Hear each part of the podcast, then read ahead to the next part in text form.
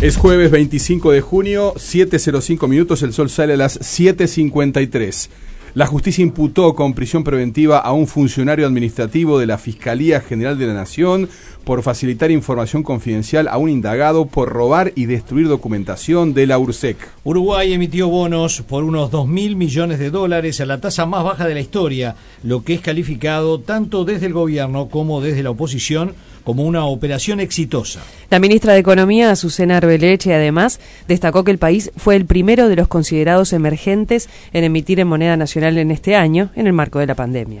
El expresidente del Banco Central y actual senador del Frente Amplio, Mario Vergara, señaló en Twitter en acuerdo con nuestra bancada, solicitamos se convoque a la ministra de Economía a la Comisión de Hacienda para que presente lo que se dirige a inversores internacionales que destaca las fortalezas institucionales, económicas y sociales del Uruguay que recibió este gobierno. El Banco Interamericano de Desarrollo aprobó un crédito por 80 millones de dólares para apoyar la sostenibilidad ante la crisis producto de la pandemia de las micro, pequeñas y medianas empresas como sostén del empleo en Uruguay.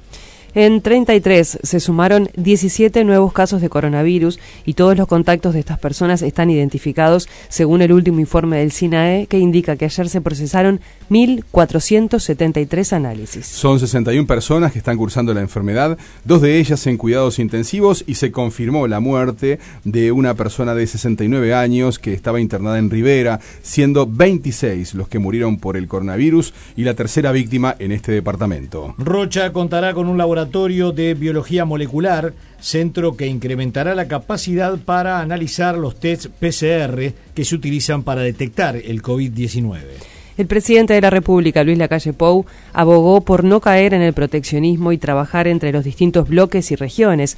Esto fue en el marco de una videoconferencia donde participaron mandatarios de América Latina y el Caribe, junto al presidente de España, Pedro Sánchez, y representantes de organismos multilaterales de crédito. ANEP comenzará hoy a realizar encuestas a docentes y estudiantes, además de un diagnóstico de aprendizajes, para tener insumos para el diseño de instrumentos curriculares. La encuesta estará disponible hasta el 14 de julio para los docentes de primaria a través de la plataforma GURI y para los profesores de secundaria YouTube por el portafolio docente.